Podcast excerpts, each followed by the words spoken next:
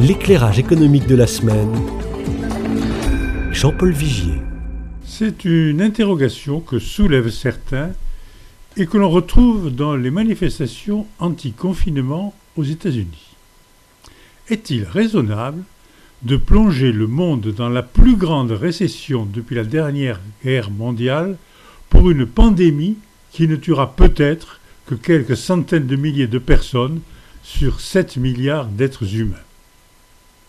En France, le gouvernement table sur un recul du produit intérieur brut de 8%, soit une baisse de 193 milliards d'euros de la richesse produite dans le pays, pour un peu plus de 20 000 décès sur 66 millions d'habitants.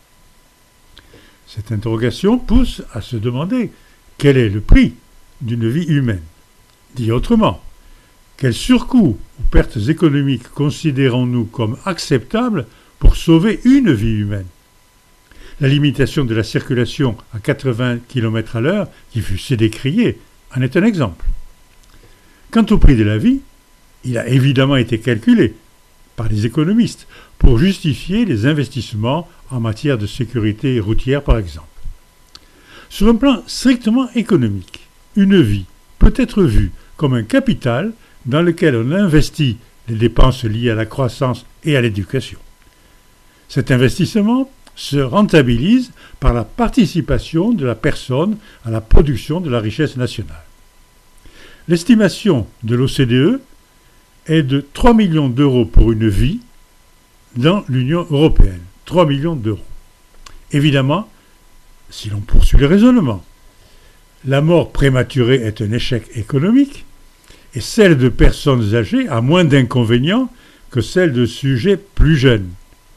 C'est ce que certains manifestants américains expriment crûment, laissez-les mourir pour sauver nos emplois.